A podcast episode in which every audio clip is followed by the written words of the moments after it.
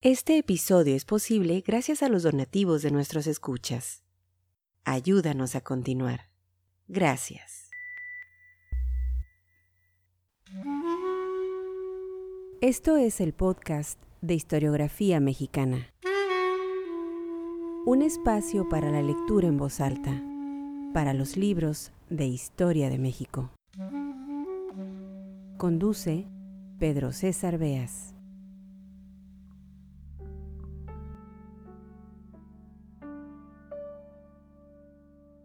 Sean bienvenidos al podcast Historiografía Mexicana. El periódico Regeneración, caja de resonancia del movimiento magonista, comenzó a publicarse en 1900. En sus páginas se ponía en evidencia la mala administración de justicia durante el porfiriato. Para 1901 ya se anunciaba como un periódico de combate, atacando directamente y sin rodeos a la dictadura de Porfirio Díaz. Para 1906 ya pensaban los magonistas que era necesaria una revolución no solo política y social o de las conciencias, sino la revolución armada, pasar de la crítica a la acción. El ideario de Magón, conforme avanzaban los años, se afianzaba, iba radicalizándose. Ricardo afirmaba que la propiedad privada era la causa de la opresión y la infelicidad de los seres humanos, la propiedad privada como creadora de la desigualdad social. Así, su pensamiento giraba bruscamente hacia el anarquismo. Cuando recordamos a Flores Magón, resulta inevitable pensar en el movimiento de masas, en los trabajadores organizados.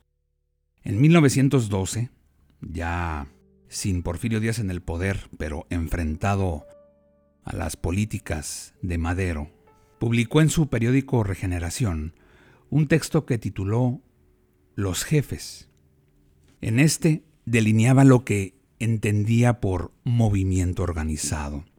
Ricardo afirmaba que cuando el pueblo buscaba líderes, caudillos carismáticos o jefes para solucionar sus problemas, era entonces cuando éste dejaba de pensar, cuando la masa se volvía pasiva y se convertía en rebaño.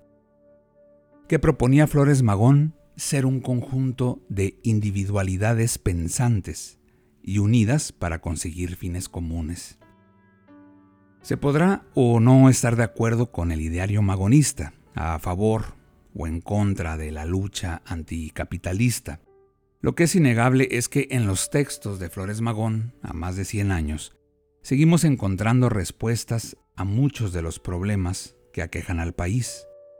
Sirven, digamos, como muchos de los ensayos, memorias y discursos a los que hemos dado lectura en voz alta en este podcast, para cuestionarnos el presente.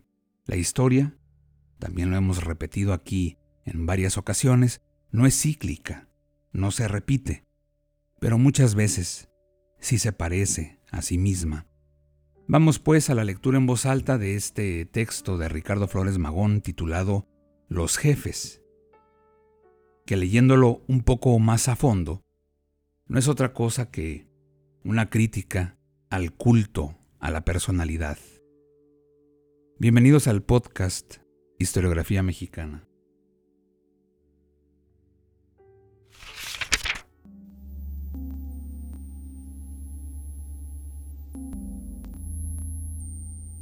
Los jefes, por Ricardo Flores Magón. No hay que ser masa. Esto es, no hay que participar de los prejuicios, de las preocupaciones, de los errores, de las costumbres de las multitudes inconscientes. La masa tiene la firme creencia de que es necesario un jefe o un caudillo que esté a su cabeza que la conduzca hacia su destino, que la lleve a la tiranía o a la libertad. La cuestión es que los guíe con caricias o salivazos, por la buena o por la mala. Esta costumbre tan arraigada en el ser humano es fuente de inagotables males para la causa de la redención de la especie humana. La vida, la honra, el bienestar, el porvenir, la libertad, todo es puesto en las manos del hombre que la hace de jefe. El jefe es el que tiene que pensar por todos. El jefe es el encargado del bienestar y la libertad de la masa en general y del individuo en particular. De lo que resulta que los millones de cerebros de la masa no piensen, pues es el jefe el encargado de pensar por todos. Esto da lugar a que las masas se vuelvan pasivas, de que no salga de ellas ninguna iniciativa y de que lleven a rastras una existencia de rebaño, halagado por los políticos y los aspirantes a puestos públicos en tiempos de elecciones, para paliarlo cuando éstas han pasado. No hay que ser masa, hay que ser conjunto de individualidades pensantes, unidas entre sí para conseguir fines comunes a todos, pero que cada uno, sea hombre o sea mujer, piense con su propia cabeza que cada uno haga esfuerzos para dar una opinión sobre lo que es preciso hacer para obtener el logro de nuestras aspiraciones, que no son otras que la libertad de todos, fundada en la libertad de cada uno. Para lograr esto, no hacen falta los jefes, antes bien estorban, porque el que es jefe quiere predominar, quiere que se le obedezca, quiere estar sobre los demás y nunca un jefe podrá ver con buenos ojos la intención de los pobres de instaurar un sistema social basado en la igualdad económica, política y social del ser humano. Un sistema de esta clase no garantiza a los jefes la vida ociosa y fácil que ellos quieren llevar, llena de honores y de gloria, a costa de los sacrificios de los humildes. Nosotros no nos consideramos como vuestros jefes, y nos entristecería que vosotros vierais en nosotros jefes a quienes seguir, y sin los cuales no os arriesgaráis a hacer algo en pro de la causa.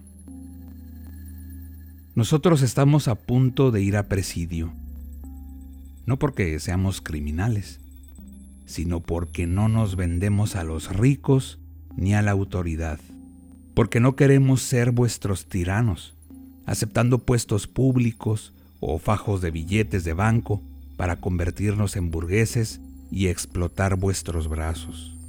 Nosotros no nos consideramos como vuestros jefes, sino como vuestros hermanos. No seáis masa, mexicanos. No seáis multitud que arrastra el político o el burgués o el caudillo militar. Pensad cada uno con vuestra cabeza, y obrad según lo que vuestro pensamiento os dicte.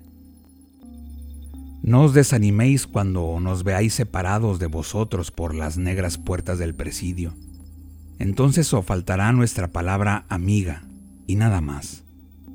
Pero abnegados compañeros continuarán publicando regeneración. Prestadles vuestro apoyo porque ellos van a continuar esta obra de propaganda, que es necesario que cada vez sea más exitosa y más radical.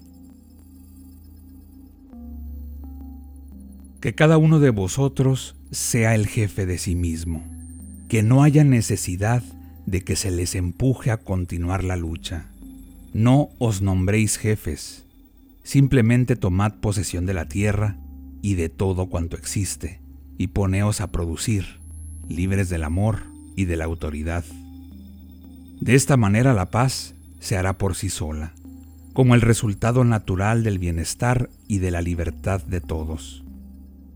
Pero si preocupados por la maldita educación burguesa, que hace creer que es imposible vivir sin autoridad, admitís otra vez que se encarame sobre vuestros hombros poderosos un nuevo gobernante, continuará la guerra, porque quedarán en pie los mismos males que hoy os tienen sobre las armas, la miseria y la tiranía.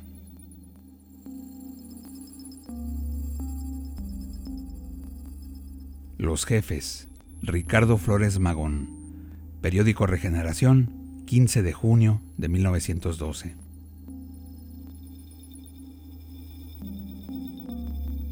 Este episodio fue posible gracias a las amables donaciones de nuestros escuchas. Al convertirte en mecenas de este podcast, fomentas la lectura y la divulgación de la historia de México. Visítanos en historiografiamexicana.com.